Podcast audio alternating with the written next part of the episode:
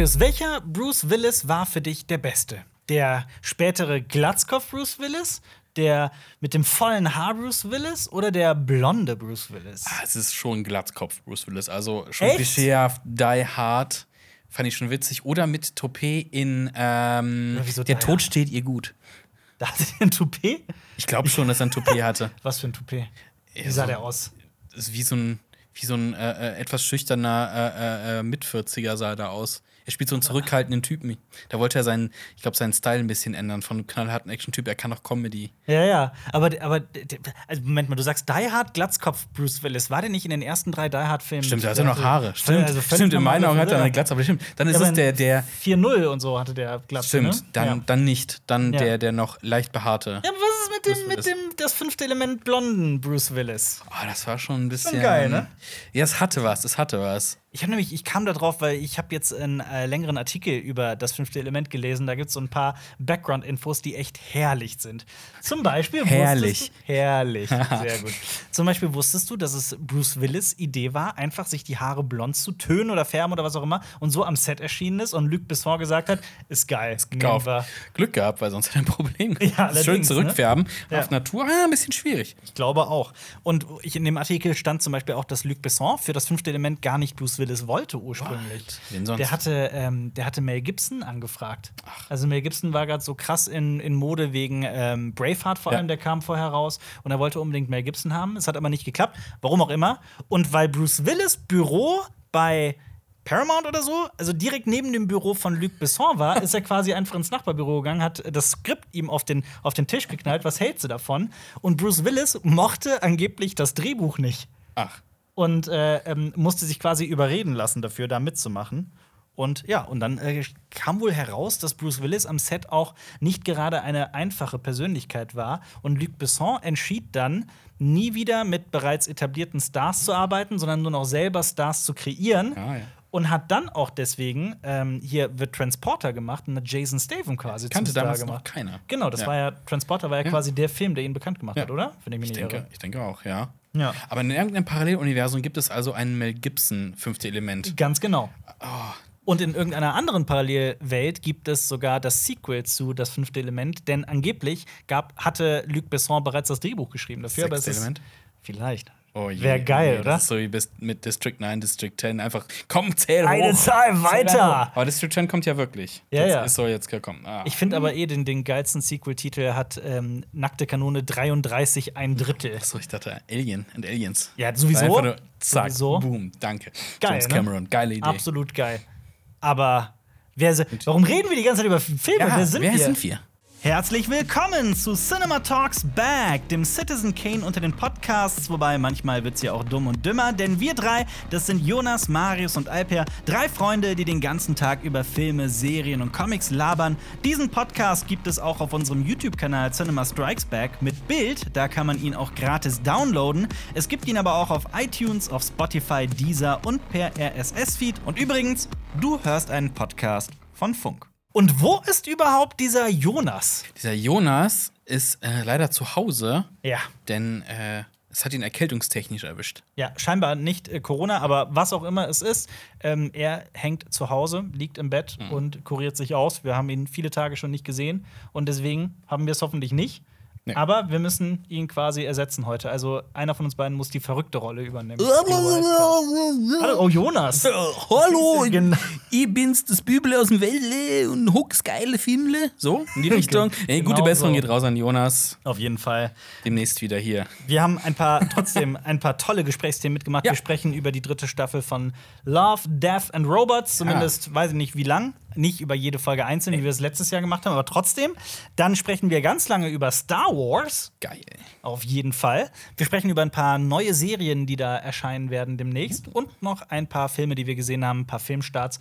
Wir sind voll bepackt mit Themen heute. Love, Death and Robots. Ja. Damit fangen wir an. Fangen wir an. Okay, sehr gut. Ich habe gestern ein Video veröffentlicht, in dem ich bereits Ah. auf Cinema Strikes Back behauptet habe, das ist die beste Staffel Love, Death and Robots bisher. Ich würde ja gerne jetzt in so eine Kontraproduktion, damit wir so einen Dialog kriegen, Ja. dass ich dir sage, nein, das stimmt nicht, weil Staffel 1 und 2, na, aber aber ich muss dir zustimmen. Mhm. Ähm, die, bei der Staffel 2 hatte ich echt viele Durchhänger, so, oh, nicht so geil. Und hier ich habe irgendwie, ich habe so ein bisschen drauf ge gedacht, so, so von Folge zu, jetzt kommt bestimmt so eine Durchgängerfolge. Ja, da- aber genau. jede Folge hatte irgendetwas Ja. und immer etwas anderes, Ja. was sie gut gemacht hat. Und wow, ich hatte echt Spaß und Ich war ein auch. bisschen traurig, als es vorbei war. Absolut, ich äh, sehe das genauso. Ich meine, soweit ich weiß, veröffentlicht Netflix sogar bei jedem die Folgen in unterschiedlicher Reihenfolge, was ich super das so? spannend fand. Ich weiß es nicht, bei der ersten Staffel war es auf jeden Fall so. Ne? Ja, es da gab irgendwie vier verschiedene Reihenfolgen, die Leuten zufällig ausgespielt wurden. Und im Prinzip ist es ja, also man muss ja sagen, auch die zweite Staffel hatte ein, zwei echt geile Folgen. Genauso hat Mhm. Ja. auch die dritte Staffel meiner Meinung nach ein, zwei eher maue Folgen und langweilige Folgen. Ähm, darüber können wir ja gleich noch sprechen. Aber also ich fand, also gerade so, was war denn deine, frag mal so, was war deine Lieblingsfolge? Und ich wette, es ist dieselbe wie bei mir. Ja, es ist, es ist schlechte Reise. Bad Oh ja. Traveling auf äh, Englisch. Ja. Sie ist sogar von David Lynch selber gemacht worden. Fincher. Äh, David, David Lynch. David Lynch wäre auch geil. Natürlich wär David auch Fincher, geil, ja, ja. Freudscher.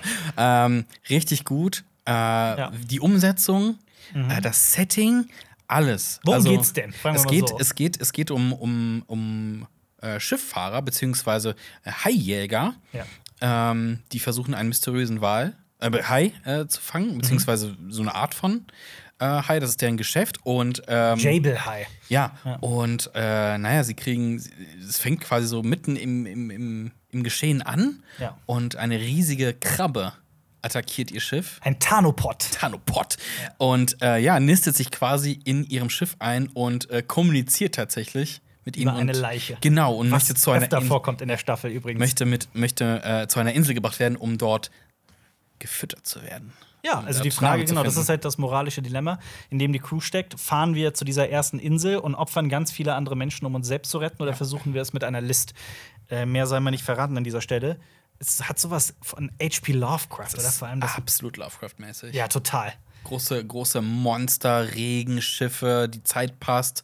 Wahnsinn, alles Super. auf engem Raum. Es ist sehr düster, Horror spielt eine Rolle. Es ist ein Psychokammerspiel, würde ich es mal nennen, Ja. auf einem Schiff.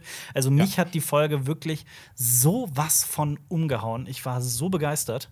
Ich bin, äh, ich bin hin und weg und ich will die auch unbedingt noch ein zweites, drittes, viertes Mal sehen. Und ich dachte mir permanent währenddessen, ich wünschte, das gäbe es in ganzer Länge als Ja. ganzer Film. Ja, und ich finde, das ist dann, dann wird Love, Death and Robots halt geil, wenn du die ganze Zeit dieses Gefühl hast, ich will mehr davon sehen, Ja. ich will einen Film davon sehen. Ja. Und dieses ganze Universum war großartig. Ja, also diese absolut, ja. Monster sind. Und wie es auch aussah, wie es animiert war. Äh, dieses Monster war so gut Geil, animiert. ja. Es war, Sowas von es geil. war, es war auch schon recht blutig alles. Total. Ähm, es, hat, es war natürlich nicht äh, fotorealistisch, was die Menschen angeht. Die waren ja sehr comichaft gezeichnet in, ihrer, in ihrem Art, wie sie Ja. in ihren Proportionen und so etwas. So was sehr entsättigtes, kaltes, Ja. so ein düsteres. halt auch so, sie waren halt unnatürlich geformt. Also, Auf ne, jeden es ist kein, Fall, ja, kein, kein Fotorealismus gewesen, aber das hat es halt irgendwie ausgemacht. Es war halt nicht, es war kein Uncanny Valley oder sowas da Nee, überhaupt drin. nicht. Und ich dachte so, ja, Ja. Es, ist, es ist, wow. Aber deswegen auch, also wir hatten eben ganz kurz so die, die, die, das Gespräch darüber. Für mich war es, also in, im äh, Einleitungstext steht wirklich Alien Oceans. Mhm. Also Alien, sollte man wissen auf Englisch, ähm, heißt nicht direkt Außerirdischer. Ja. Es kann halt auch einfach fremd heißen. Fremdartig, ne? genau, ja. Genau. Ähm, aber für mich hat das Ganze auch noch so irgendwo weit entfernt auf einem außerirdischen Planeten statt, stattgefunden, was halt für mich das Ganze noch mal irgendwie geiler und spannender gemacht Ah. hat. Einfach dadurch, dass dieses Setting so fernab war. Ja, für mich war es eher so in, in Richtung diese Schiffsfolklore, Mhm. dass man sich über große Monster erzählt hat, äh, die den Schifffahrer ausgesetzt werden, ob es jetzt große Kraken sind oder sonst irgendwas. Ja. Dafür ging es mich eher in die Richtung. Ähm, es war natürlich fernab von, von, von realistischen Sachen. Das Schiff sah ja auch ziemlich cool aus, hatte vorne diese, Total. diese, diese Rundung dran und diese Haie, die es da auch gab und sowas. Das war- das war aber ein guter Mix. Das war dieses, dieses folklorige, übernatürliche, aber auch noch nah genug an unserer Welt, dass man, dass, dass einem so vertraut ist, diese Schifffahrtssachen. So. 20 Minuten und trotzdem für mich, also ich rede da gerne mehr darüber dieses Jahr als über ganze Filme, die ich Ja. gesehen habe. Was war denn für dich die schlechteste Folge? Also, wie gesagt, es gab jetzt keine Folge, wo ich irgendwie genervt rausgegangen bin und gesagt, boah, was, was Ah, war ich das? hatte eine. Ja, ja, ich hatte okay. eine. Ähm, die Nacht der winzigen Toten Was? fand ich ganz witzig. Die fand ich mega Ich geil. fand sie super witzig.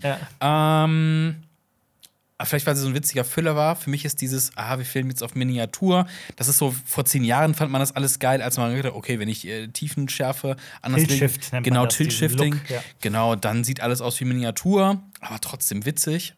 Ähm, Ich fand also, dass die natürlich hat die Folge jetzt keine große Handlung. Es geht einfach darum, dass äh, Zombies die Weltherrschaft an sich reißen. aber wodurch ist halt auch witzig. Wodurch dieses Paar, ist was halt witzig. auf diesem Friedhof Sex hat. Auf jeden und Fall. dann fällt dieses Kreuz runter. Das ist- und ist geil, ja. Einfach, es war so richtig gut. Ja, aber ich fand diesen Look dann auch einfach mega geil. Ja. Aber Und wie es einfach eskaliert ist. Ja. Das fand ich halt geil. das war für dich die schlechteste Nee, Folge? nicht die schlechteste. Ich versuche gerade. mh, Die drei Roboter, die waren vorher nicht so mein Highlight, aber jetzt, das war die beste für mich von Ja. den drei Robotern.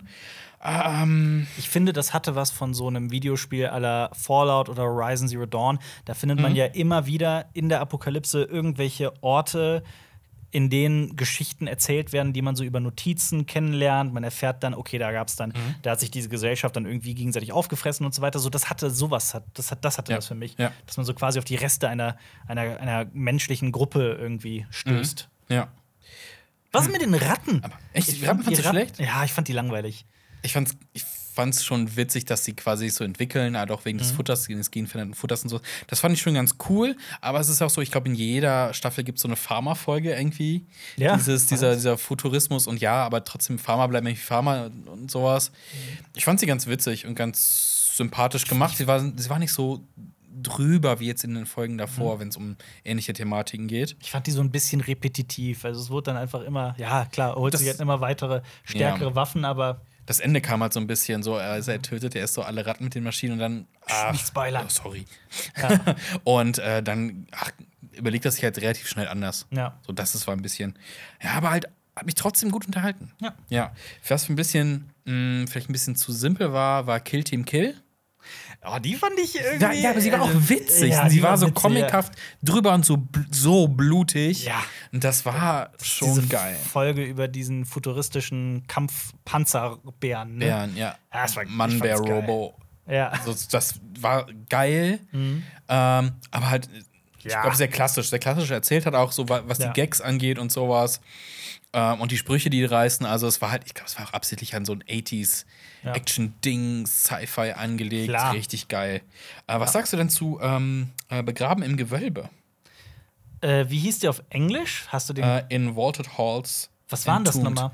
Das ist mit dieser sehr fotorealistische Soldaten, die ähm, Geiseln retten sollen und dann in diese Höhle kommen. Ja. Und dann wird es noch mehr Lovecraftiger als die Folgen Ach, davor. die mit den. Ah, okay. Wo, ähm, ja, ja, wo dann diese. Ja, ich, ich überlege gerade, was ich sagen kann, ohne es zu spoilern. Mhm. Absolut. Äh, mit dem riesen, riesen Punkt. Mehr Ja. sage ich nicht. Äh, okay, das war für mich, ich würde die ansiedeln genau in der Mitte. Mhm. Qualitativ. Also war für mich sehr, also es hat währenddessen sehr viel Bock gemacht. Ich fand krass, wie ähm, schnell man doch dann, wie schnell ich eine Beziehung zu den Figuren dann aufgebaut habe. Ja. Das fand ich sehr, also das fand ich total überragend. So, Also beeindruckend, wie schnell das ging. Ja. Das ging schneller als bei anderen Filmen. Und plötzlich habe ich total mit ihr, mit der äh, Offizierin da mitgefiebert. Ähm, das haben andere Folgen nicht geschafft. Aber Ja. auf der anderen Seite dann das Ende. Ja, okay, das, das ganze das Ende, die letzte Einstellung war halt schon geil. Ich fand auch alles davor. Es war erst Ja. so, ja, okay, weil da sind ja nicht alle äh, Sympathieträger in der Folge natürlich. stimmt, ja. Dann so, ah. Und dann kommen sie halt da rein und dann entdecken sie, um was es da geht. Und Ja. das war der Moment so, oh ja, oh ja, endlich mal, endlich mal sehe ich das, was da ist. Mhm. Ja. Endlich mal. Ja. Und auch wie es äh, quasi kommuniziert hat, war schon, oh ja, oh Mhm. Ja. ja. Und auch da der Moment, jetzt will ich auch mehr davon sehen. Ja. Weil endlich mal sowas, das war schon gut. Also eine mehr als solide Staffel. Ja, Hat durchaus. eher wieder an die erste angeknüpft als an die zweite Staffel, die Ja. ich auch ein bisschen schwächer fand als die beiden jetzt. Und Hier würde ich sogar ein paar. Folgen so relativ schnell wieder gucken. Also gerade Ja. äh, schlechte Reise. Schlechte Wenn Reise. irgendwie noch mal Bock ist zu gucken, vielleicht auch. Ich habe es alles am Nachmittag geguckt. Äh, war noch ein bisschen Sonne draußen. Ich will die noch mal nachts Okay, gucken. dazu muss ich sagen, ich habe sie nachts gesehen, auf dem Beamer, in perfekter Atmosphäre. und ich liebe eh die Stimmung, die so ein Lovecraft hat. Ich fand die Folge in ihrer gesamten Idee einfach so mega geil. Und es hat mich wirklich, es hat mich umgehauen. Ja. Es war selten, dass mich eine Serie so hart nochmal umgehauen hat. Ja. Ich liebe ja sowieso diese ganzen Schifffilme. Ja. Also, also äh, fängt ja bei Moby Dick an, im Herzen der See und Master und Commander. Natürlich Mhm. gibt es keine Monster und sowas, aber das ist so, Jonas mag es ja auch sehr. Ja. Aber wenn da noch sowas Monster-eskes dabei ist, Ja, es hat, es hat so eine mehr. ganz besondere Stimmung, ne? so, ein, Ja. so ein Kammerspiel auf einem Schiff. Ja. Es hat was. genau, Stimme ich zu. großartig. Also gerne mehr. David Fincher, mach mehr davon, mach, mach das. Ja, mach mal schlechte Reise als, als Langfilm. Da gut, wird ey. mir wirklich Oder abgehen. eine Serie mit verschiedenen Sachen aus dieser Welt einfach. Ich will mehr von dieser. Welt sehen. Ich will mehr Fall. von dieser Welt sehen. Da gibt es ja noch mehr. Monster und mehr Schiff-Crews. Ja. Richtig gut. Das auf jeden Fall, ja. Ich stelle mir vor, so ein bisschen Deep Sea oder sowas. Also das wäre noch krasser. Mhm. noch mehr Richtig cool. Kreaturen kennenlernen. Ja, ich fand, genau. ich, hab, ich konnte, habe mich auch sehr schnell mit dem Look des, der Folge angefreundet. Und das ist eh das Geile bei, bei Love, Death and Robots und auch bei Old Studios und so. Jede Folge ist so ein kleines, wie so ein Ü-Ei, das man auspackt. Und es ist immer eine neue Ja. Überraschung. Als ich die dritte Staffel an einem Abend, hab ich die übrigens alle durchgeguckt. Ich habe auch an einem Stück geguckt, ja. Ähm, da war das aber auch, es ist wirklich ähm, so ein richtig geiles Gefühl, wenn dann die neue Folge angeht und man sich total, also bei mir ist es so, dass ich mich total darauf freue, oh, wie wird jetzt der Look sein? Ja, genau. Ja. Das ist dieses, dieses, diese Überraschungstüte quasi, so Wundertüte, was da jetzt passieren mag. Das ist schon ziemlich, das ist schon ziemlich geil. Und Oat Studios, was du gerade erwähnt hast, von die Blumkamp, Ja. ähm, da ist das auch so, du guckst diese, diese Kurzfilme und du willst einfach mehr von dieser Welt sehen. Ja. Das ist manchmal auch so einfach quasi teaserartig erzählen. Ja. du, Und es sieht so gut aus. Auf das jeden ist Fall. Unfassbar. Und da frage ich mich, warum ist das bei anderen Filmen, bei Langfilmen nicht so? Klar, Budgetfragen wahrscheinlich und Rechenpower, keine Ahnung. Talentfrage, vielleicht auch die falschen Leute und Aber stell dir halt mal vor, äh, so Marvel oder sowas, Mhm. MCU, mit diesem CGI ja. teilweise, was die Monster angeht. Also, Ja. ähm, ich will jetzt nicht spoilern, aber Doctor Strange, der neue zum Beispiel, Mhm. da gibt es auch Wesen. Ja. Und, Nimm die Deviants aus Eternals, Ja, die ja, ich ja. scheußlich fand. und jetzt kommt einer von Outstudios und macht, macht da ein geiles Monster. Aber vielleicht Wahrscheinlich sind die aber, Zehntel des Budgets sind die so. Mhm. aber auch zu krass. Weil MCU muss ja auch für, für ab, ist ja ab 12 meistens, glaube ich, oder Ja. sogar ab 6. Ich Ja. glaube ab 12. Und ich glaube, dafür sind die zu heftig. weil äh, Love, Death and Robots ist ab 18. Ja, ja, Ja. klar. Na gut, also man muss auch dazu sagen, in der Staffel, es gibt mehr Death denn je, es gibt mehr Brutalität Ja. denn je. Aber du und Jonas habt doch jetzt am vergangenen Donnerstag endlich auch nachgeholt und Doctor Strange Ja. in the Multiverse of Madness gesehen. Ja, Ne? ja. Was war denn euer Resümee zum Puh. Sam Raimi Also, Racher? so ein bisschen bei dem Titel ein bisschen betrogen gefühlt, muss ich sagen. Also war mir zu wenig Madness, Zu wenig Multiverse? zu wenig Multiverse. Mhm. Ähm, und da gibt es ja ein paar Auftritte von ein paar anderen Comic-Charakteren. Ich finde, das hätte man komplett rausstreichen können, weil die dann einfach nur, es fühlt sich an wie so ein bisschen Name-Dropping an. Mhm. So von wegen, schaut mal. Und es war mir nicht kreativ genug. Ich mochte den Sam Raimi-Teil da drin, also Ja. dieses äh, POV und dieses weitwinklige hier und da und dieser, dieser Horroraspekt war schon, der war schon gut. Die Dutch Angles, die Ja, vielen, genau. dieser. Zombie-Aspekt. Und Ja. dann dieses, dieses, ohne jetzt was zu spoilern, dieses Musikbattle, das war sowas von Sam Raimi. Ähm, ja. Ja. Aber ich habe, glaube ich, in selten in einem Marvel-Film so cringige Dialoge gesehen oder sind gehört. teilweise und das war so wow. Also Das stimmt. Stehe ich auch so. Oh.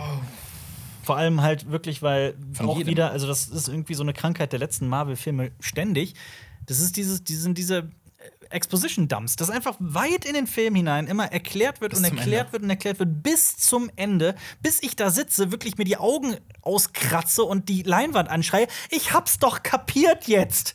Du musst mir nicht jedes Detail erklären. aber in gewissen Teilen müssen sie es wahrscheinlich irgendwie machen, weil es ein Multiverse und du hast immer so, es gibt aber noch die Möglichkeit, Ah. das und dann muss irgendjemand sagen, nee, es gilt jetzt überall. Nee, dann schreib ein besseres Drehbuch. Ja. Dann, schreib, Ja, dann schreib den Film anders, wirklich. Das Multiverse ist auch eine Sache, da muss man sich halt rantrauen. Ja. Weil man muss sich dem halt stellen. Und Ja. ich finde, wie gesagt, es war mir zu wenig Multiverse und teilweise auch Logiklöcher. Mhm. Ähm, das ist schon krass. Also, mh, ich will gerade, was ein Spoiler ist.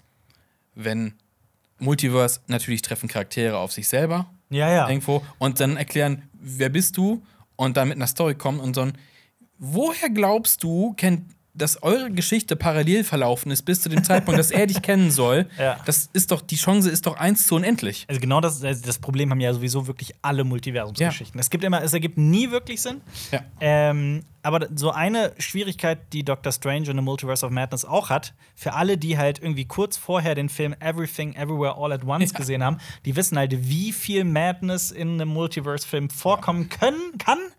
Und äh, da kann Doctor Strange wirklich sowas von einpacken. Das Ja. ist kein Vergleich. Es gibt da so eine Szene, wo sie in einem Paralleluniversum sind und äh, was da so anders ist und es ist so lächerlich. Ja, äh, ich sage es ist- ich sag jetzt nicht, was es ist, aber es ist so- so ein Aspekt, der diese Welt anders macht als unsere. Ja. Und es ist, wow, das ist es. Ja, es, ist ein also- bisschen, es ist traurig, weil ich wollt, wollte diesen Film mögen.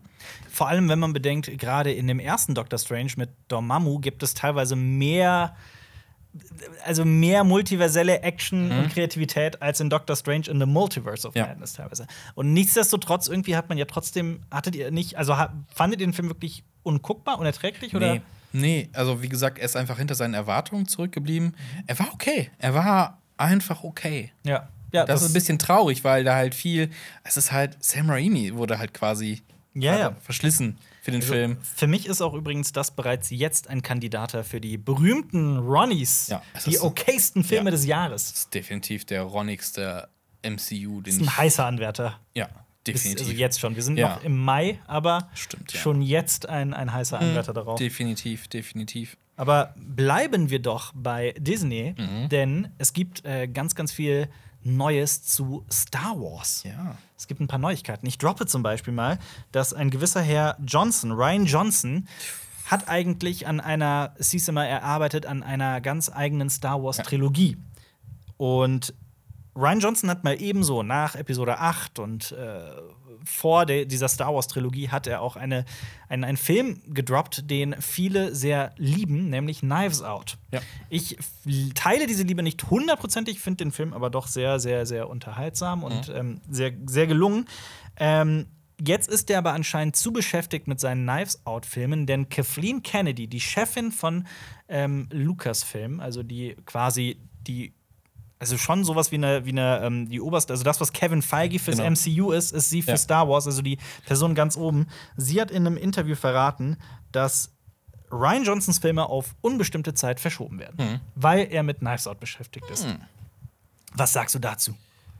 Ich bin ja jetzt nicht so traurig drum. Also ich finde, Ryan Johnson kann echt gute Sachen machen, aber ich fand den bei Star Wars halt nicht so gut Ja, aufgehoben. Jedi, ja. ne? Die Diskussion müssen wir nicht nochmal aufmachen. Ja. Da bin ich gar nicht so traurig. Und man muss ja auch sagen, er war jetzt einer von vielen, die irgendwie einen Star Wars-Film oder drei drehen sollten. Ja. Äh, ich glaube, DB Wise.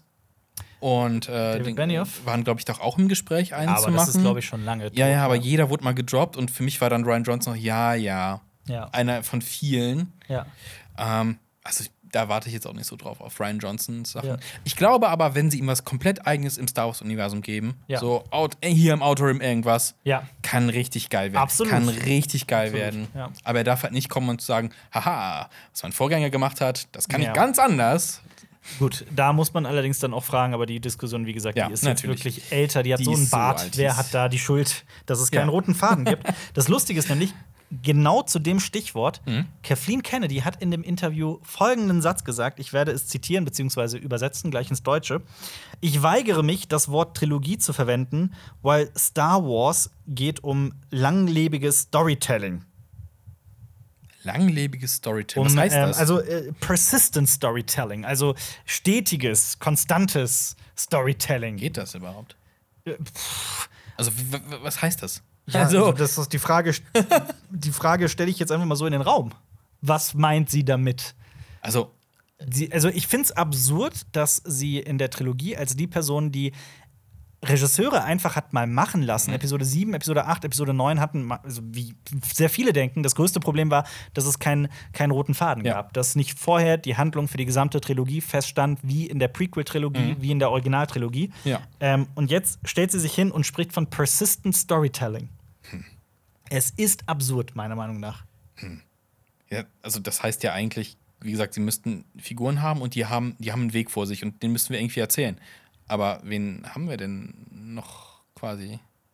Ich kann es dir nicht sagen. Ich weiß selber nicht, was Und sie wie? damit meint. Ich, ich finde, man kann da nur stundenlang hineininterpretieren und kommt Ja, zu keinem Ergebnis. Das ist eine ziemlich leere Phrase, weil also vom Grundstruktur eines Films kann sie ja nicht sprechen, weil ein Film hat ja einen festen Aufbau.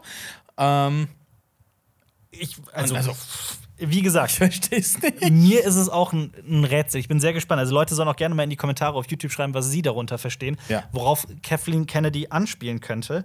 Ähm, weil ich verstehe es nicht. Genauso ähm, auch den, den, sie hat ebenfalls gesagt, dass das Unternehmen, also Lucasfilm, Ja. nach dem Film, also nach dem Flop von Solo, A Star Wars Story, ähm, gelernt habe, ikonische Star Wars-Figuren niemals neu zu besetzen. Weil Harrison Ford wurde ja ersetzt mit Alden Ehrenreich. Alden Ehrenreich hat einen jungen Han Solo gespielt. Du blickst schon so, ich denke mir genau dasselbe. Ist das das, das Learning aus Solo? Und die Alternative ist ja einfach haha, sie werden einfach CGI-Figuren beziehungsweise Face Replacements. Haben sie ja gemacht. Also ja, genau, Luke Skywalker ist ja quasi neu besetzt Ja. worden. Und, Und Leia, auch. Ja, und Moff äh, Tarkin. in Kenobi, wenn, wenn wir die, ihn jung sehen, ist ja. Ja. nicht Mark Hamill, den sie Ja, ja, verjüngt haben, sondern Also- okay, ja, hm, nee, das war nicht das Problem. Bei Solo war es vielleicht ein Stimmt. Problem. Wir sehen ja auch den jungen Luke da Ja, mit ist einem ja ja, quasi- klar, ja. Ja, Ich, ich, ich frage mich halt wirklich so, ist wirklich das das Learning aus, aus Solo? Ist, glaubst du wirklich, das Problem an Solo und dass er gefloppt ist, war einzig und allein, dass Harrison Ford neu besetzt wurde? Also äh, Han Solo neu besetzt wurde? nee, da, da war ganz viel im Drehbuch, was einfach. Also, ne, um Himmels Ja, Willen, jetzt, ob jetzt Elden Ehrenreich wirklich die perfekte Besetzung war für einen jungen Han Solo, sei mal dahingestellt, die Frage. Aber ich behaupte halt, es gibt andere Gründe, warum Solo gefloppt ist. Ja, definitiv. Aber nun ja. Hm. Sie sprach allerdings über den nächsten Star Wars-Film, Mhm. der da kommen soll, und deutete bereits an, dass ein gewisser Taika Waititi Regisseur und Autor des Ganzen sein wird. Und da kann man schon mal hellhörig werden. Das kann natürlich interessant werden. Ja. Wobei ich sagen muss, also ich mag Taika Waititis Interpretation von Thor zum Beispiel. Ja. Ich finde für mich persönlich hat er die Thor-Reihe gerettet. Ja, weil Thor war eigentlich, oh, eine düstere Figur, das hat nicht funktioniert. Also- und dann kam er, hier, 80er Comic, es ist super, Over the top. over the top, es ist metze, witzig. es ist witzig Ja. und hat für mich persönlich funktioniert. Ich finde es geil, ich freue mich auf den nächsten Tor. Ich weiß halt nicht, ob er den gleichen Ton bei Star Wars anschmeißen möchte, weil das wäre, glaube ich, ein bisschen Also, das ist, das ist ja auch die Sache. Also, Taika Waititi ist halt vor allem bekannt für Comedy, für Ja. What We Do in the Shadows, für gut, Jojo Rabbit Jojo ist Rabbit, auch genau. irgendwo natürlich äh, eine Komödie. Ja. Äh, genauso hat er den Ratcatcher gespielt in äh, The Suicide Squad und Freaks and Geeks hat er, glaube ich, auch gemacht, bin mir gerade nicht sicher. Aber alles, was er gemacht hat, er hat auch mal eine Folge Mandalorian inszeniert, Mhm. aber eigentlich steckt da immer Comedy drin. ja, Ich also glaubst du, es wird vielleicht ein Star Wars, der wieder mehr auf Comedy setzt? Also ich persönlich hoffe natürlich nicht. Ich kann es mir natürlich vorstellen, dass sie sagen, vielleicht wird es auch. Ja, wird es was für die Jüngeren? Ich weiß nicht. Ich- Lässt sich echt schwierig sagen. Also ich möchte nicht zu viel Klamauk sehen in Star Wars. Ich fand es immer so, ich fand es immer okay. Es gibt natürlich ein paar clumsy Momente in, in Star Wars immer. Immer. Auch Aber- in der Originaltrilogie, in der Ja, Prequel-Trilogie. aber manche Sachen waren einfach drüber. Und wenn es too much wird, Ja. ich finde, dann verliert so ein bisschen dieses Epochale, was Star Wars halt hat. Das nimmt ihm dann so ein bisschen die eigene Ernsthaftigkeit, wenn es zu viel wird. Aber ich glaube, der Mann ist halt schon sehr fähig in seinem Job und ich glaube, er Ja. kann halt auch anders. Absolut. Und vor allem, hast du dir mal angeguckt, was für Ja. Projekte da noch kommen werden von Ja, ihm? ja. Ich habe es mir angeguckt und äh, sehr interessant. Vor allem, äh, er greift ja nicht nur ein paar neue Sachen an, sondern, also äh, nicht, ne, nimmt sie nicht in Angriff, sondern er setzt auch ein paar Sachen neu auf, die Kultstatus haben. Absolut. Zum Beispiel Flash Gordon. Gordon. Ja. Flash Gordon von 8081. Klassischer. Trash-Film, genau, aus, aus, den Ki aus den Kinos aus den 30ern, 30er war es, 40ern. glaube ich. Es gab drei Genau. Kinos-Serials, Genau. Serien, ja. Also zumindest der, der Film aus den 80ern ist, äh, ist Kult, Ja. ist aber auch super trashig. Ja. Äh, hat super trashige Dialoge, ist aber ultra geil. Ich liebe ihn sehr. Ähm, Der hat auch den krassen hat einen Queen-Soundtrack, ne? ziemlich geilen Queen-Soundtrack. Ähm, und ist halt richtig geil besetzt mit Max von Sydow zum Beispiel. Mhm. Und äh, Fun Fact: Die Brücke zu Star Wars. Im Deutschen, in der Synchro, haben sie ganz viele Synchronsprecher aus Star Wars genommen. Also den Synchronsprecher von Mark Hamill, den von Darth Mhm. Vader, haben die noch ähnliche Rollen gegeben, Ja. äh, damit die die sprechen. Also, Ja. das war schon. Und der macht dem Star Wars-Zug äh, mit. Und da kommt jetzt ein Remake. Genau, ein neuer Oder, Flash Gordon. oder irgendwas von Flash Gordon. Das ist ja eine Ja. Comic-Reihe. Es gibt ja auch ähm, äh, Zeichentrick quasi. Ja. Flash Gordon. Hab Defenders of the Earth zum Beispiel, wo Ja. er mitspielt. Da gibt es viel Material. Auf jeden Fall. Ja. Aber er macht zum Beispiel auch den absoluten Anime-Klassiker Akira setzt er neu auf. Das ist eine Nummer. Ich Das glaube, ist eine harte Nummer, das ist eine Riesennummer. Also wenn das klappt, ich glaub, es gibt immer noch kein Anime, der eine krassere Produktion hat als Akira, oder? Was so Bilder pro Sekunde angeht und Detail gerade gezeichnet. Also Akira ich ist glaub, ein das großartiger ist, das ist Film. ein Meisterwerk. Das ist ein Meisterwerk, Technisch ja. und geschichtlich, also Ohne- was die Story angeht. Ohne Zweifel. Ja. Akira ist ein unglaublicher Film und überhaupt diesen, diesen, also dieses Selbstbewusstsein zu sagen, ich möchte Akira in echt umsetzen Mhm. und das auch ordentlich machen, das ist schon, also das ist eine große Sache. Ich bin sehr gespannt. Er sollte das mit Oat Studios machen. Ja, weil die können Fall. die Visuals, glaube ich, für Ja. so einen Film umsetzen, weil da geht es ja auch ordentlich zur Sache. Ja. Was äh, so ein bisschen, naja, äh, Mutationskram angeht. Auf jeden Fall. Auf jeden Fall. Also da muss auf jeden Fall was geil kommen. aussehen, ja. Und noch eine Sache, die ich Ja. auch noch kurz erwähnen möchte. Er hat einen alten Terry Gilliam-Klassiker genommen, einen Film, den, ähm, Ah. den ich persönlich auch sehr mag. tatsächlich so ein kleiner Kindheitsfilm, nämlich Time, Time Bandits, Bandits. genau. Und macht daraus eine Serie, die bald kommen soll. Da bin ich auch wirklich wahnsinnig gespannt. Hat, äh, hat er die Serie von What We Do in the Shadows auch mitgemacht? Ja, hundertprozentig. Also ich bin mir gerade nicht sicher. Ich habe die persönlich nicht gesehen. Ja, Jonas ja. hat sie gesehen Ja. und empfiehlt sie immer wieder. Ja. Ähm, schade, dass er heute nicht da ist. Aber bestimmt. Ja. Kannst mir nicht vorstellen. Wahrscheinlich hätte er sogar mitgespielt. Also er spielt ja Mhm. einen der, der Vampire in What We Do in the Shadows. Und für alle, die What We Do in the Shadows den Film nicht gesehen haben, Ja, u- Empfehlung, unbedingt Empfehlung. nachholen. Ich glaube, es ist auf Disney Plus, glaube ich. Bin mir nicht sicher, aber. Kann nicht sein. Aber also traust du Taika Waititi es zu, dass er Star Wars quasi im Kino retten? Ich sag's retten. Ich sag, Retten? ich sag retten. Retten? retten, wird. Puh, Die brauchen eine Rettung nach Episode 9, glaub mir. Aber nach Mandalorian. Also ist es sag Kino, im Kino. Im Kino. Serien ja. au ne, Ah, ausgeklammert. ja, das stimmt, das stimmt. Er kriegt mal einen Vertrauensvorschuss von mir. Ja. Weil er ist nicht fremd in dem Star Wars-Universum Mhm. und er kann was. Und ich glaube, er kann auch respektvoll mit Material umgehen. Auf jeden Fall. Ich hoffe es auch. Also ich würde es ihm eher zutrauen als jetzt Ryan Johnson. Also deswegen. Ja. Also, Taika Waititi hat übrigens ähm, das komplett produziert, die Serie. Hm, ja. What We Do in the Shadows und auch Regie geführt mehrmals. Also durchaus beteiligt. Und wo wir bei neuen Serien sind, ähm, und wir bleiben auch immer noch irgendwie bei Disney. Es wurde auch im äh, Marvel-Universum, wo wir eben bei Doctor Strange Mhm. waren, boah, sind das viele Verbindungen gerade. Die ganze Filmwelt ist miteinander verbunden. Danke, Disney. Eine Daredevil-Serie bei Disney Plus ist in Arbeit. Mhm. Was sagst du dazu? Da bin ich auch gespannt. Also, ich mochte die erste Daredevil-Serie. Mhm. Ja. Die fand ich cool. Die habe ich auch gesehen. Stimmt, ich erinnere mich gerade. Die war verrückt. Die ja. war eine von den besseren. Da kamen ja. dann noch ein paar andere, die fand ich nicht so geil. Jessica Jones war so gar nicht meins und äh, ja, Agents of Shield zum Beispiel in auch der Zeit. gar nicht so meins. Aber den fand ich cool. Auf jeden äh, Fall. Inszenatorisch. Ich mochte auch den Darsteller. Ja. Und jetzt bin ich mal gespannt, was sie daraus machen. Ja. Also in, auch in welche Richtung es geht. Also Ja, so vor allem, man hat den ja schon gesehen in ähm, Spider-Man No Way Home. Kannst du dich nicht erinnern? Doch, aber ist nicht ein Spoiler. Das ist doch kein Spoiler.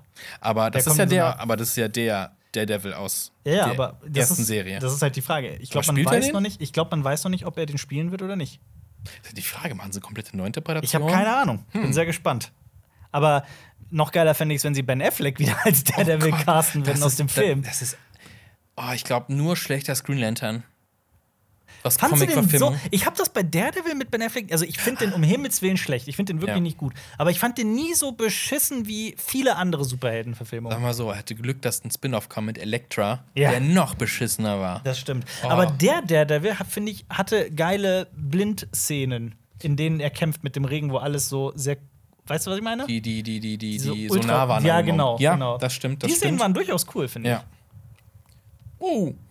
Haben mich nass gemacht. ist aber nicht so schlimm. vor lauter Daredevil. Ja. Ähm, ja, ich bin auch da gespannt. Ja. Puh, es gibt nur halt gerade echt viele, viele Serien. Und das ist schon, ähm, das ist schon krass. Ich bin, ähm, ich habe noch mal geguckt im Juni, also jetzt mal abgesehen von Kenobi, übrigens zu Kenobi, ne? Wir werden da nächste Woche Folgenbesprechungen zu starten. Ja. Also wenn alles gut geht und Jonas wieder fit wird, ähm, wird es nächste Woche Dienstag auf Cinema Strikes Back Folgenbesprechung geben zu den ersten beiden Folgen und dann wird es auch weitergehen mit Folgen 3, 4, 5 und 6. Jede Woche gibt es dann eine Folgenbesprechung von Jonas und mir. Nächste Woche Dienstag schon? Ja, ich glaube, es ist ein Jahr. Ist dann schon soweit? Ja, nächste krass. Woche Dienstag. Oh Gott, ich, ist war, es ich soweit. gedacht, eine Woche später noch. Oh nee, Gott, nee, oh nee, Gott, oh Gott, oh Gott. kommenden Dienstag ist es soweit. Oh je. Und dann habe ich auch noch gesehen, dass äh, Stranger Things startet auch bald. Stimmt, genau. Es startet auch die dritte Staffel, was, worüber ich mich persönlich freue, von For All Mankind. Die kommt nämlich auch Anfang Juni raus. Muss ich auch sehen. Weißt du, wie viel da noch kommen wird? Ich mach's da so ein bisschen wie Jonas. Ich Vor- möchte warten, bis alles da ist. Ich kann es dir nicht sagen, ich habe keine Ahnung. Ich habe keinen Apple. Also Deswegen- die Sache ist auch, man kann diese Geschichte bis in alle Ewigkeiten strecken, ne? fortführen. Ja. Ja. Ich finde sie ziemlich geil. Ja. Genauso startet aber auch am 8. Juni und das ist eine Serie, die irgendwie keiner auf dem Zettel hat, obwohl sie auch von Disney und Marvel Mhm. ist. Miss Marvel. Also, ich habe den Trailer gesehen und ich glaube, das bin ich die Zielgruppe für diese Serie. Also, Ähm, aber eigentlich ist Miss Marvel cool. Ja, Also ich kenne ich kenn nicht, ich kenn nicht genug Die von ihr, um zu sagen, es. Ich, hab nur, ich weiß nur, dass sie ihre Kräfte so ein bisschen für die Serie geändert haben. Auch wo Das die herkommen. Ist, ja. sie, ist sie ein Inhuman? Boah, das weiß ich nicht. Wie, so, so tief stecke ich nicht Oh. drin. Also, ich glaube, ich bin nicht die Zielgruppe. Es hat mir nicht so. Also, Trailer hat mir nicht gefallen. So, hm. Aber die, also eigentlich ist, also die Comics waren sehr cool. Die ich gelesen habe, weil es da immer, also erstmal waren die unglaublich schön gezeichnet. Also Miss Marvel Mhm. ist wirklich zeichnerisch eine absolute Augenweide. Und ähm, was ich immer cool fand, das ist eine, ähm, ich glaube ursprünglich Pakistanerin, also Kamala Khan heißt die Figur. Mhm. Und sie ähm, äh, ach, das geht immer auch irgendwie so. Also es sind so sehr liebenswürdige, wahnsinnig emotionale, süße Geschichten. Und die sind wirklich vor allem schön und so. Weißt du, also so wholesome. Ja. Ähm, ich weiß jetzt natürlich nicht, wie die das in der, in der Serie umsetzen werden, aber eigentlich habe ich eine Schwäche dafür. Die einzige Sache, die ich nicht verstehe, ist, Miss Marvel ist ein Fan von Captain Marvel. Und ich frage mich, wie kann man ein Fan von Brie Larson Captain Marvel sein? Ist das möglich? In der Welt kriegt man vielleicht nicht so viel von ihr mit. Kann sein. Wo warst du? Es gibt noch andere äh, Planeten, die Hilfe brauchen. Die haben nämlich keine Avengers. Oh, Ja. die die Marvel-Ausrede für. Wir haben eigentlich OP-Helden und Heldinnen. ja. Oh Mann. Was ist denn mit, ähm, es kommt außerdem auch, was ich richtig abgefahren finde, Rick and Morty, The Anime. Ja, was zur Hölle? Was ich? zur Ich Hölle? kann es dir sagen. Hast du die zwei Folgen gesehen? Ich glaube, die sind nur online erschienen. Ich habe jetzt die Namen vergessen. Die eine ist, glaube ich, so neun Minuten lang und die andere 16 oder sowas in der Art. Das sind bereits, es gibt bereits Anime von einem Japaner namens, warte, das muss ich nachgucken, Takashi Sano, Mhm. hat zweimal Rick and Morty Folgen gemacht als Anime. Also in einem Paralleluniversum, in dem Mhm. sie Animes sind. Und wie ist es? Sehr geil. Sehr geil. Mega geil. Also die Folgen sind wirklich unglaublich gut geschrieben, noch wahnsinnig gefühlvoll und äh, echt top. Und deswegen sage ich, nicht zu vorschnell urteilen. Also es kommen zehn Folgen, sind angekündigt von Rick and Morty, die Anime. Und ich bin sehr gespannt drauf. Und ich glaube, es könnte cool werden. Könnte cool werden, ja. Ich hoffe, dass es halt nicht so dieses Überkaum-Merken so. Es hat in zwei Folgen funktioniert. Mal gucken, ob es als quasi ganze Serie funktioniert. Ich meine, es ist ja auch nicht die erste Serie, die das macht. South Park hat ja zum Beispiel so eine komplette Anime-Folge. Ja, eine Ähm, Folge. Ist ja, genau. Und, anderes. Naja. und äh, Star Wars hat ja auch, ähm, wie, heißt, wie hieß die, die Miniserie nochmal? Ähm, mit den Meinst verschiedenen du Interpretationen von Star Wars. Genau. Ähm, natürlich auch mit Anime-Stil und sowas drin. Ja. Aber trägt das eine ganze Serie? Mhm. Bei Rick Ja. and Morty ja, könnte schön funktionieren. Könnte funktionieren. mal abwarten. Ich Ja. bin auf jeden Fall sehr gespannt drauf. Wirst du es gucken? Ich denke schon, weil Rick and Morty ist ja immer cool. Also, wo wir Auf bei jeden besseren Fall. Paralleluniversen sind. Ja, stimmt. Also, Absolut. Genauso, ähm, es kommt auch eine, ein Haus des Geldes Südkorea raus. Hast du das gesehen? Ja. Ich, Haus des Geldes ist irgendwie komplett an mir Ist vorbeigegangen. es? Ja, an mir nicht. Ähm, also es war so overhyped. Also ein bisschen deswegen, also nicht, habe ich deswegen nicht geguckt, aber es ist so, ah, wieder, eine, wieder eine Serie, die irgendwie Haus des irgendwas heißt. Also House of Cards, Haus Ach so. des Geldes, dieses, äh, ja. boah, ich bin voll verwirrt, warum haben die keine unique Namen und sowas Ja. gefunden und seit Haus des Döner äh, überall aufgemacht hat. Oh ja, Köln, ja. ich weiß auch nicht. Aber Haus des Geldes, also ich kann dir wirklich empfehlen, die erste Staffel wirst du an äh, ein, zwei Abenden durchbingen, weil es an Spannung kaum zu überbieten ist. Jetzt habe ich gehört, dass die erste Staffel halt so richtig geil ist und dann ist so, oh, zweite hätte es nicht gebraucht quasi. Das bin ich auch der Meinung. Mhm. Ja, also ich war dann auch spätestens in der dritten Staffel war ich halt wirklich komplett raus. Aber man kann erste gucken und dann einfach einen Cut machen. Ja, Okay. ja, ich sag mal ja. Ja. Also mach's ruhig. Also wirklich, das kann ich empfehlen. Also das ist schon wirklich äh, sehr, sehr gut. Okay, teilweise. ja. Mhm. Man verstehst du auch sicherlich den Hype, äh, wie das jetzt Haus des Geldes Korea sein wird. Da bin ich mal sehr gespannt. Genauso ist auch, das habe ich auch noch gerade im Hinterkopf, es ist eine Serie geplant von dem Squid Game Macher, aber ich glaube, die ist über die Produktion von Squid Game. Ich habe es nicht so hundertprozentig verstanden. Müsste ich noch mal nachgucken. War das nicht mal so, dass der, der Gedanke, dass man Squid Game halt international quasi macht?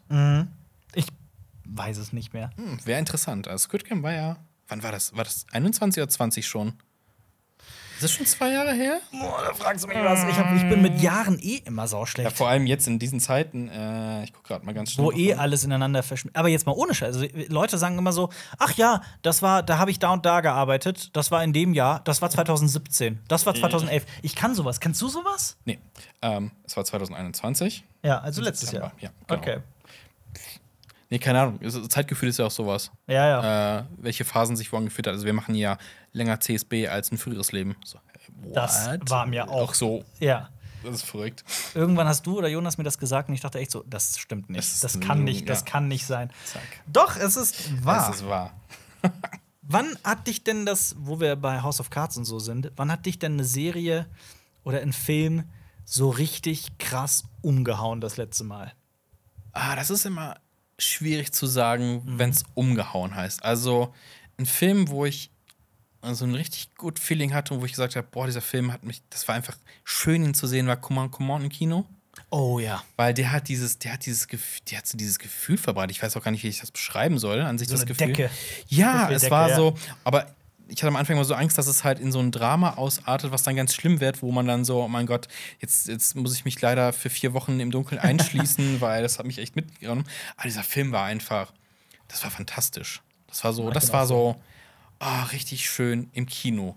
War süß. Und ja. ja. auf der anderen Seite halt eher so ins Gegenteil, würde ich eher sagen, so The Lighthouse und Mhm. November, so Filme, die so ja. halt weg von diesem normalen Alltags gehen, sondern so richtig abstrakte gehen. So Ja. ein bisschen was äh, jetzt hier ähm, bei äh, Love, Death and Robots war mit Schlechte Reise. Ja. Dieses, boah, krass, und es zieht dich in andere Welten rein, es ist so eine Immersion da. Ja. Und das äh, war bei The Lighthouse zum Beispiel so. Und Mhm. ah, was hatte ich gerade eben gesagt? Äh, Äh, The Lighthouse und, und krass, hast echt vergessen. Flop. Es ist Nee. November. November, ja, genau, solche Filme. Da, das hat mich so richtig reingezogen. Mhm. Ähm, ich muss sagen, so diese Popcorn-Sachen wie Marvel unterhalten mich ganz gut im Kino. Ja. Aber es zieht mich nicht so rein. Das haut dich nie um. Das hatte ich früher Marvel, ja. Mhm. viel krasser. Also, so Spider-Man-Filme Ja. von Sam Raimi. Die waren im Kino, danach bist du rausgegangen, so, oh, geil, Geil, wär ich, mehr, wär, ich will ich wär, mehr, Ja, und ich wäre ja. jetzt auch gern Spider-Man, hat so ein Feeling, man ist so Und dann ein kam Teil des Spider-Man Films. 2, der noch ja, besser war. Ja, man war so, man hat so Gefühl, als wenn man so Teil des Films wäre. Ja. Und das schaffen die nicht mehr so. Ähm, das schiebe ich aber so ein bisschen auf Abnutzung. Mhm. Und bei Star Wars war es Ja. so Rogue One. Oh ja, bei mir auch. Das so, das war richtiges, richtig klassisches Star Wars-Feeling bei mir. Aber Und auch ein Star Wars, der überhaupt nicht in diese Comedy-Richtung von Episode 8 und vielleicht Taika Waititi gegangen ist, sondern halt so sehr ernst und Gegenteil. erwachsen war. Ne? Und das war halt das Geile. Und davon absolut, war auch, ja. so, auch da möchte ich einfach gern mehr von sehen. Mhm. Star Wars halt auch mal anderen Setting. Ja. Ja, Ich auch. Definitiv. Ja. Bei mir Was, denn, ja, was, bei, was ist denn bei dir der letzte Film, der so der mich so richtig umgehauen hat. Ja. So richtig, richtig. Also, Hook? wenn ich in der wenn ich dran, wenn ich, wenn du mir so die Frage stellen würdest, oder wenn mir irgendjemand so im Alltag die Frage stellen würde und ich würde so an die letzten Jahre zurückdenken, also auf jeden Fall Blade Runner 2049 im Kino. Ja, aber ich meine, ich brauche die alte Kamelle jetzt nicht mehr auszupacken, aber Ja, der war so. Gerne, aber Der war so, alter Vater, was ist das? Genauso aber auch Dune, auch. vergessen. Aber ich glaube, weil es offensichtlich ist. Auch, das stimmt. Aber auch bei Dune es würde mir jetzt aber auch nicht sofort einfallen, weil es für mich noch nicht abgeschlossen ist. Das stimmt. Ich glaube, wenn Dune Part 2 dann mal Ja. rauskommt und hoffentlich mindestens genauso gut ist, dann können wir nochmal reden. Ja. Genauso freue ich mich auf die Filmabende, wenn man dann einfach Dune 1 und dann Dune 2 guckt. am Stück, ja. Also wie geil das wird. Ja. Genauso aber auch so ein Film, an den ich dann immer denke, ist Hereditary. Boah, stimmt. Boah, als ich Hereditary zum ersten Mal gesehen habe, war ich, das war wie so ein Autounfall. also, nee, also ich habe mich wirklich so gefühlt, als hätte ich gerade so. Ne? Es gibt ein Vor Hereditary und es gibt ein Nach Hereditary. Das stimmt. Ich will, Weil, den, ja. ich will den jetzt nicht überhypen, den Film, Nee. ne, weil viele finden den auch lange nicht so gut wie Ja. ich, aber ähm, boah, mich hat das komplett abgeholt. Das stimmt. Und vor allem, weil es ein Horrorfilm ist und wenn man viele Horrorfilme guckt und man älter wird, nutzt sich dieser Effekt ab, dass man eigentlich Angst hat. Also ich weiß noch, als ich das erste Mal Alien geguckt habe, Mhm. ich weiß nicht, ich war 13 oder sowas und ich lag unter der Bettdecke, weil es boah, Gruselig, ja. Heute gucke ich den, ist immer noch spannend, Ja. aber ich habe keinen Grusel. Und Hereditary, ich saß im Kino so, wow, ich erschrecke mich hier und da. Und Ja. es war so, wenn man sich darauf einlässt, war es halt richtig cool. Midsommar hatte auch diese ganz weirde Stimmung. Oh man ja, ist so mit. Mhm. drin und das war halt auch schon, das war geil. Also und das schaffen gerade Filme im Bereich Horror Ja. immer seltener, dass man so denkt, oh mein Gott, Ich mag Horror halt, ich meine, äh, ich habe Scream gesehen, den neuen, und da Mhm. macht man sich gerne lustig über diesen Elevated Horror, intelligente Horrorfilme Mhm. mit Anspruch. Aber jetzt mal ganz im Ernst, also ich, was ich an Filmen wie Hereditary oder äh, Der Babadook zum Beispiel so geil Mhm. finde, ist, wenn in, in darin auch noch so eine richtig gute Familiengeschichte steckt. die menschliche Komponente. Die menschliche Ja. Komponente und das äh, alles irgendwie ineinander übergreift und Ja. diese menschliche Geschichte auch in den Horrorteil irgendwie übergreift. Äh, und das hat halt Hereditary für mich geschafft wie kein zweiter Film.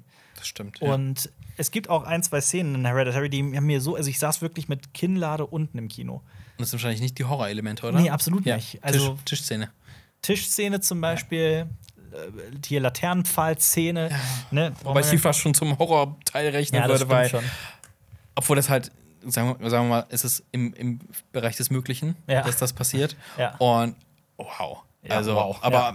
Weil man sich auch sofort in diesen anderen Charakter hineinversetzen kann. Ja. Und so, was das für ein Gefühl sein muss. Aber vor allem konnte ich auch diese gesamte Reaktion darauf, die fand ich so genial inszeniert und äh, ich konnte das so. Weißt du, was passiert danach? Ich will jetzt Ja. nichts spoilern, aber ähm, ja, die Figur fährt dann nach Hause und legt sich hin. Das war so, yep, exakt. Und dann wird alles nur so in einer total. Ach krass, ich will jetzt. Ich Ja. musste das spoilern, um das zu erklären. Aber auch so so ein Film, wo ich das Gefühl hatte, boah, das ist gerade, das fühlt sich an wie ein, wie ein, wie ein ganz, ganz schlimmer äh, Unfall, ist ähm, äh, äh, Bone Tomahawk. Oh Gott.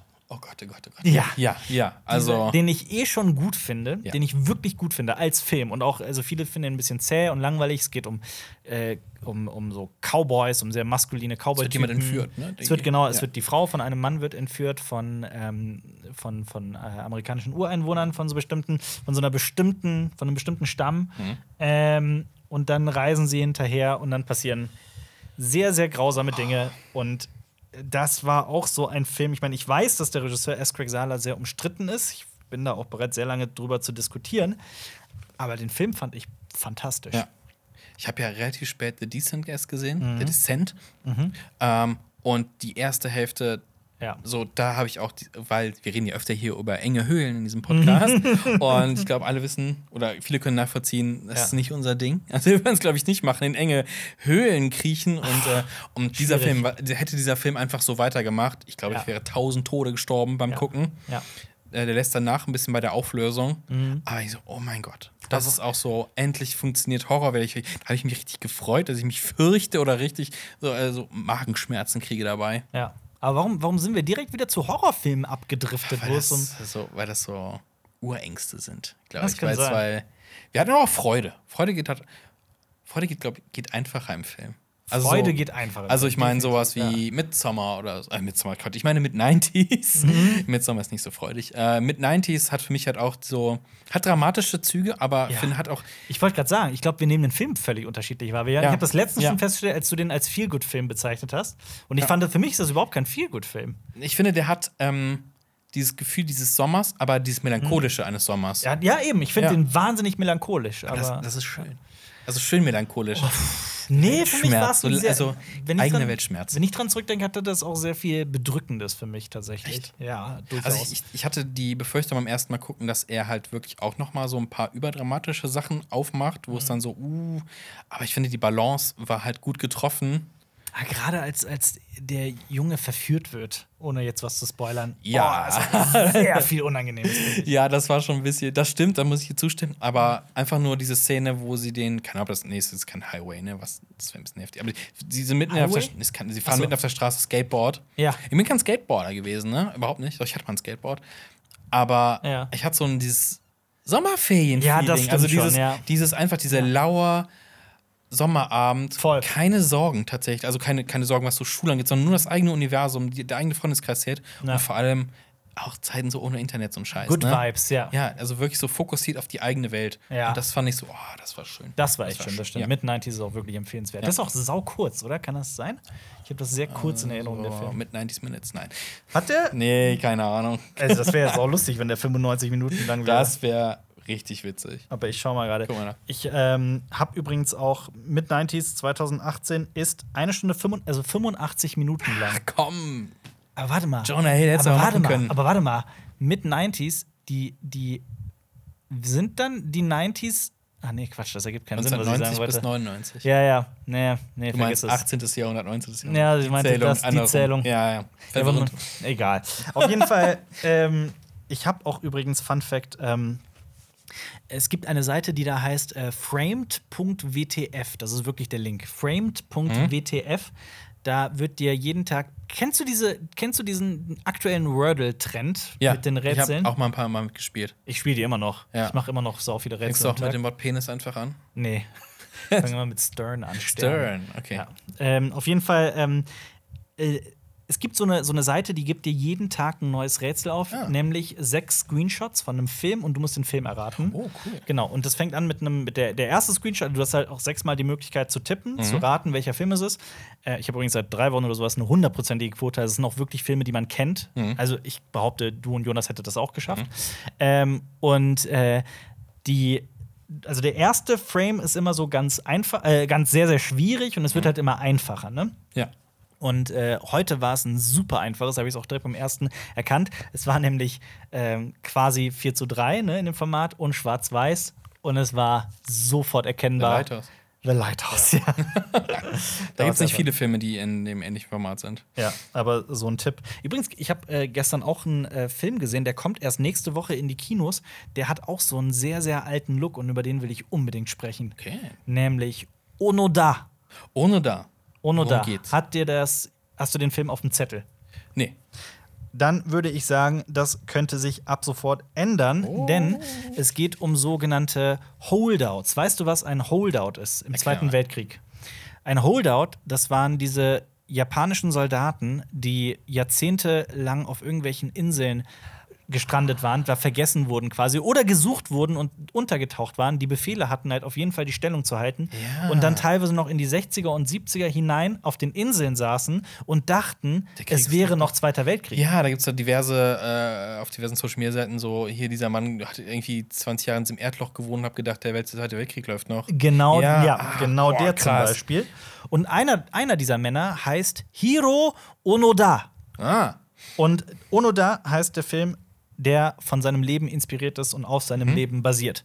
Und äh, der Film, also es dreht sich halt um diesen jungen Soldaten, der 1944 auf die philippinische Insel Lubanga heißt die, glaube ich. Oder Lubang. Lubang, Lubang war es, glaube ich. Lubang. Ähm, versetzt wird und da soll er die Insel erobern, von den amerikanischen Streitkräften freikämpfen und dann die Insel einfach halten mit seinem Trupp.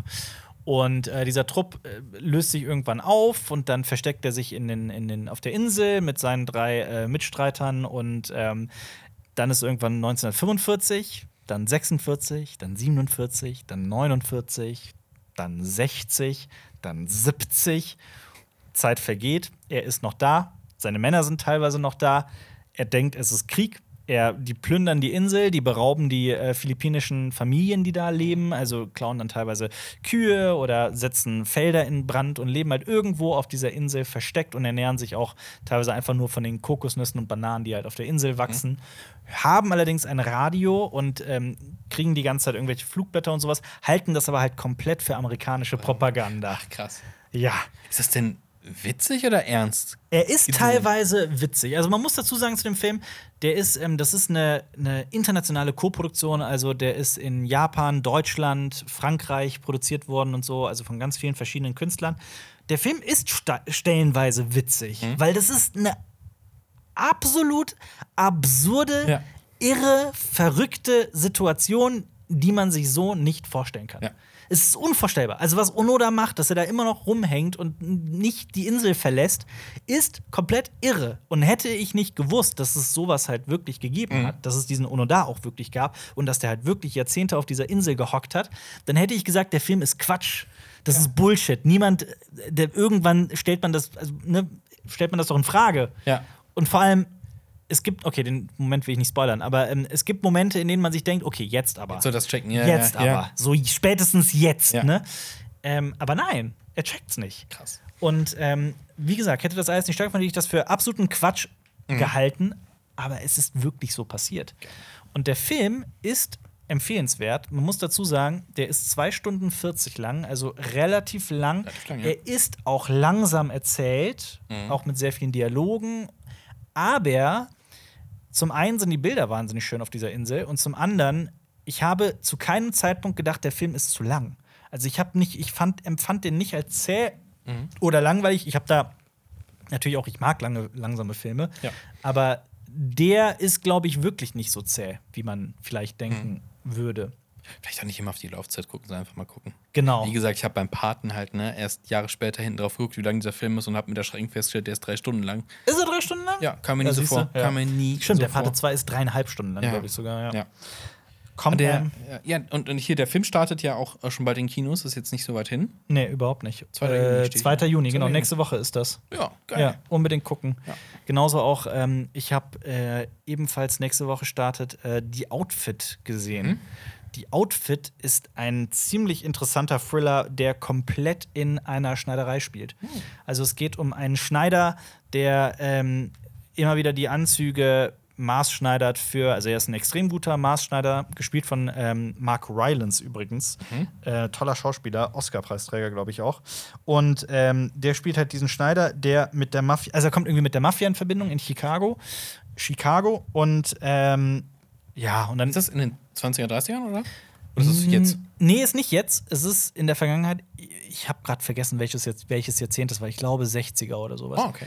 Man muss dazu sagen, es ist. Ähm, ah, es ist ein Film, der sehr konstruiert wirkt, also der Mhm. wirklich sehr, sehr viele Twists hat und man muss dem Film zugutehalten, es spielt wirklich komplett in diesen zwei Räumen, also in dem Vorraum und in dem Raum, wo Mhm. der Schneider arbeitet, nur diese zwei Räume. Das ist schon krass und auch wie viel der erzählt innerhalb dieser zwei Räume. Es ist halt so ein Thriller-Kammerspiel, auch relativ kurz und unterhaltsam, auch mit viel Action und mit vielen sch scharfzüngigen Dialogen und so. War jetzt aber nicht so, dass ich mir danach gedacht habe, okay, den muss ich jetzt unbedingt nochmal sehen oder der war großartig. Es ist schon sehr zusammengedrückt. Also das ist, die Handlung wird so sehr in eine Richtung gedrückt und dieser Plan, den die Figuren haben, der ist sehr fragwürdig. Okay. Also äh, auch Lücken. Ja, ja, also ja- das ergibt alles keinen Sinn. Warum macht ihr sowas? Das ergibt alles Ja. keinen Sinn. Also, das, das so der Plan, der hängt von so vielen Variablen und Zufällen ab. Das kann einfach, also dass das geklappt hat, ist schon irre. Und dass du mir dann das so verkaufst, als wäre das ein Mastermind, das ist, das glaube ich Okay. nicht. Das kaufe ich den Figuren nicht ab. Aber kann man drüber wegsehen und sagen, unterhält einen trotzdem der Film? Ja, er ist okay. Ist okay. Also noch ein okay. Ronnie-Film. Er ist ein Ronnie, ja. Finde okay. find ich persönlich schon. Und was ich glaube ich, ohne jetzt komplett in diesen Monolog abdriften zu wollen, aber was du, glaube ich, auch nicht auf dem Zettel hast, ist, wie gut Top Gun Maverick geworden ist. Ich habe ja äh, unsere Kritik natürlich gelesen und gesehen. Und äh, da habe ich schon Bock drauf bekommen. Guckst du ihn? Willst ja, du ihn gucken? Ja, jetzt ist, ich wollte mit Jonas reingehen, jetzt ist der Bengel krank. Mhm. Äh, muss ich alleine reingehen oder suche mir jemand anderen dafür. Aber ich habe definitiv, definitiv Bock, weil ich glaube, das ist auf jeden Fall ein Film für eine große Leinwand. Unbedingt. Es wird dann in Köln auch wieder die eine große Leinwand werden. Auf Äh, jeden Fall. Und Welche ja, sonst? Kopf aus. Und äh, Ja, auf geht's. auf jeden Fall. Also wirklich, die, ähm, die Bilder hauen einen so aus dem Sessel, das ist wirklich Mhm. unglaublich. Ja. Ähm, deswegen sehr empfehlenswert. Was haben wir noch auf unserer Liste? Schau mal. Doktor. Hast du Avengers 2 und The Winter Soldier geguckt oder war das Ja, Jonas? nee, ich habe noch mal, äh, ich wollte noch mal so äh, Unterhaltung zwischendurch haben und auch Mhm. so in Vorbereitung auf Doctor Strange noch mal so ein paar Sachen geguckt haben. Und äh, es war für mich tatsächlich mal interessant, so ein paar Filme zu gucken, von denen, die ich nur einmal gesehen habe und die ich auch eher so mittelmäßig fand, um sie noch mal neu einzuordnen. Mhm. Fandest du Winter Soldier? Nee, nee, nicht? Winter Soldier, aber Avengers 2. Ja, ja. Ähm, Winter Soldier ist immer noch einer meiner Favoriten Meiner auch. äh, von den ganzen äh, Filmen. Ist er auch weiterhin. Äh, aber ich habe auch vor allem Endgame und Infinity War nochmal geguckt. Mhm. Und ich muss sagen, ähm, bin ein bisschen versöhnlicher mit äh, Marvel, was das Ja. angeht. Also gerade bei Infinity War, als wir den im Kino gesehen haben, war ich so, oh Gott, das ist so lang und so. Mhm. Und jetzt so, ach ja, komm, äh, es ist doch ganz nette Unterhaltung. Wenn man sich halt alles sehr nah beieinander anguckt, Ja. ähm, dann wirkt das alles auch viel organischer, was die Figurenentwicklung angeht, nochmal. Mhm. Und deswegen äh, so ein bisschen kleinen Frieden mit äh, manchen Filmen geschlossen. Mit Avengers 2, bei dem ich sehr viel geschimpft habe, ist immer noch nicht mein Lieblingsfilm. Ich finde den auch immer noch nicht gut, um ehrlich zu sein. ähm, aber ich glaube, da war auch viel mit Erwartung, gerade weil es Age of Ultron ist. Und es sind ja eher Ja. Ne, Days of Ultron. Ja. Und äh, Ultrons Plan ist auch eher so, ma, ma, ma. Aber Scarlet Witch ist auch so lame in dem Film, finde ich. Diese gesamte Scarlet Witch-Storyline. Ja, das auch. Und, und, und der Plan und mit den KIs und sowas und wie schnell Figuren dann doch äh, sagen, oh, jetzt mache ich dann doch das und das. Ja. Ähm, ja, aber ich fand ihn dann doch okayer, als ich ihn damals im Kino fand. Also Da nicht ganz ihn- so kritisch, Da, da, ja. fand ich, da war ich richtig so sauer ein bisschen tatsächlich. Weil ich habe mir einfach, ich, das ist halt immer so die Erwartungshaltung, gerade bei Comics-Sachen. Du, du weißt, was in Comics ungefähr passiert und denkst so, ja, komm, do it. Das war so ein bisschen wie ähm, Fantastic Four 2. Da kommt Den- Galactus. boah. Ich Ja. warte ja die ganze Zeit auf Galactus im MCU. Ich warte die ganze Zeit drauf. Man sieht ihn nur kurz. Ja. Und dann kommt der in diesem Fantastic Four 2 und der ist eine fucking Wolke. Und wow. Und das Ja. ist so, wow. Ich, wow. Völlig verbraten. Ja, das stimmt das, schon. Das, ja. das, das tut immer so ein bisschen weh. Und wenn du dann nicht das kriegst, was du möchtest, das kann okay sein, wenn du halt was Besseres bekommen hast. Mhm. Aber bei ganz vielen Sachen kriegst du halt was Schlechteres. Und Age of Ultron war definitiv, da habe ich mir ein bisschen mehr erwartet. ja, auf jeden Fall. Und, das ja. ist, glaube ich, bei allen. Gerade weil eigentlich mag ich Avengers, den ersten Film mag ich sehr. Also sehr super unterhaltsam, alles cool und dann mh, der nächste Zusammenschluss von beiden. Ja. Dafür sind halt die Captain America-Filme dann umso besser. Überraschenderweise. Das stimmt. Was ist mit, was haben wir noch auf unserer Liste? Ach so, Dr. Strange, darüber hast du schon geredet. Genau, genau. Aber äh, Jackass 4.5 habe ich Den gesehen. hast du gesehen. Und? Der ist auf Netflix. Also ich Aber Jetzt erklär mal, warum, warum ist das 4.5? Was ist 4.5? Also Jackass 4 ist ähm, Jackass Forever, wenn ich mich nicht irre. Ähm, und die haben halt aus dem Material, dass die, die hatten halt viel zu viel Das Material. ist der aktuelle. Genau, Jackass Vier. Forever ist der aktuelle, den habe ich auch Ja. schon gesehen, den habe ich im Kino gesehen. Genau. Das ist der Jackass mit der geilsten Eröffnungssequenz ever. Ich weiß gar nicht, ob du das weißt. Nee. Die haben quasi Godzilla gedreht. Also Szenen aus Godzilla mit einem Monster, das durch die Stadt läuft und alles platt macht, was es gibt. Mhm. Nur ist dieser Godzilla der Penis von Chris Pontius in grün als Monster angemalt. Oh Gott, Und no. Spuckt auch so. Oh Gott, Ne? oh Gott, oh Gott. Und oh Gott, äh, das ist Jackass Forever ist der Jackass, wo man irgendwie, ähm, die haben sich komplett auf, also man sieht einen Penis nach dem anderen. Es ist irgendwie alles ist nackt. Die haben Wiener gesagt, es ist Jackass, nur einfach, wir machen alles nackt. ähm, aber, also ich muss halt auch dazu sagen, Jackass ist immer noch meins. Ich finde es immer noch witzig. Ich kann immer noch drüber lachen. Es ist, ähm, und die hatten auf jeden Fall so viel Material. Auch, wir haben ja auch drei, vier, fünf neue Gesichter. Ne? Also, die haben ja ein komplett neues Team gecastet auch, die alle wunderbar funktionieren, äh, meiner Meinung nach. Und die hatten so viel Material und so eine so viel Behind-the-Scenes-Material und so viele Stunts noch, dass die einfach noch einen Film gedroppt haben. Und weil das nur so ein halber Film ist, haben die das Jackass 4.5 genannt. Äh, waren ehrlich geblieben. Äh, ehrlich geblieben. und ganz im Ernst, also es gab, also Jackass 4.5 ist für mich jetzt nicht unbedingt schlechter als Jackass Forever. Ist für mich einfach beides gut. Beides Jackass. Jetzt beides Ja. keine Neuerfindung des Kinos, aber. Ja, es kommt, es kommt ja eh von der Serie quasi. Ja. Und das ist ja so, das kannst du auch ewig fortführen, solange Auf du dumme Ideen Fall, hast. ja. Die haben ja keine, keine großen Story-Arcs, diese aber, Filme. aber vor allem, was Jackass 4.5 hat, was Forever nicht hat, ist, also die zeigen halt wirklich, der, der Film ist zur Hälfte quasi behind the scenes, Mhm. aber sehr cool aufbereitet und vor allem, Jackass Forever war der quasi der erste oder einer der allerersten Kinofilme, der in der Corona-Pandemie als erstes wieder angefangen hat zu drehen. Das heißt, die hatten halt unglaublich viele Sicherheitsmaßnahmen, Vorkehrungen Mhm. und das war halt alles neu für die. Und das mal so als auch einfach als so, so Zeit. Ähm, wie, wie heißt das Wort? Zeitdokument. Äh, Ja, genau, als Ja. Zeitdokument einfach mal so zu, zu sehen, das Ja. ist schon super spannend, ne? Ich glaube sowieso, äh, diese ganze Pandemiezeit seit 2020, du wirst es immer erkennen, äh, welche Filme da, oder fast immer, welche Filme da entstanden sind und was Ja. da in Filmen oder Serien oder sowas gezeigt wird. Ja. Das wird immer irgendwie klar erkennbar sein. Ja. Und das ist schon, das ist schon irgendwie weird. Ja, von daher Dass man diese Zeit irgendwie genau einordnen kann. Absolut. Irgendwann. Und solche auch, Sachen. Ach, da gibt's auch, es passiert es gibt einfach so geile, lustige Stunts in dem Film. Und es gibt so einen Moment zum Beispiel, in dem äh, äh, Eric Andre kommt ans Set und muss sich halt, macht erstmal einen Corona-Test, muss dann aufs Ergebnis warten und so, sagt dann, ich gehe noch schnell pinkeln, geht in so ein Dixie-Klo und dann fliegt dieses Dixie-Klo in die Luft. Und das ist halt die ganze Zeit sowas in Jackass 4. Das ist ja- halt einfach witzig. In der Serie schon so, da gehen die auch auf und es wird so hoch Ja. und es ist, boah, das ist so widerlich. Diese ständigen Gags mit Dixie-Klos, das stimmt, ja. Ja. Oder dass die auch, ähm, ach, keine Ahnung, ist- Weeman versteckt sich doch auch mal in einem Dixie-Klo, oder? Dann kommt, nee, es Oder? kommt, nee, es kommt, kommt er anders. Preston Lacey, Ja. der sehr große, dicke, Ja. geht in ein Dixie-Klo und dann hört man ganz viel Gefluche und dann kommt Wee-Man im selben Kostüm raus. So von wegen, er hat Ja. sich dünn, Ja. klein geschissen. Ich dachte, er hat sich jemand drin versteckt. Boah, das war schon das ja. Ach so, du meinst, der hätte sich in dem Dixie Ja, Ach oder? Das weiß das nicht, kann sein, ja. mehr, aber boah, aber Boah, das würde, weiß ich nicht. Das würde passen, ey. Würde passen. Ja, manche. Sachen. Ja. Ich frage mich wirklich, wie das bei gerade bei unseren jüngeren Zuschauern ist mit Jackass. Ob der Humor noch ankommt. Ich weiß es ich nicht. war auch überrascht, also ich habe ja, Ausschnitte gesehen, also ich weiß, boah, ich muss echt noch drüber lachen. Ja. so richtig so. Oh, habe ich den Humor noch? Ja, oh, scheiße, ja. Also guck dir den Film auch nochmal an. Ja, aber es ist so, es ist so, also das ist, es wird nie irgendwie Scherze gemacht auf dem Rücken von Leuten, die das in dem Moment nicht wollen. Ja. Also alle, die am Set sind, sagen ja quasi ja zu dieser, also die werden natürlich pranken sie sich die ganze Zeit gegenseitig und verletzen sich und sowas, aber jeder sagt halt vorher quasi ja. Ja. Und das ist irgendwie nie, ich finde, es ist nie bösartig. Und Mhm. deswegen kann ich da auch immer noch sehr, sehr laut darüber lachen. Weil, ich, es ist einfach- teilweise.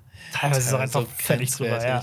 Aber manchmal mag ich einfach auch die, die, die, die harmloseren Gags. Also einer meiner Mhm. Lieblingsgags ist immer noch, ich weiß gar nicht, wer es ist.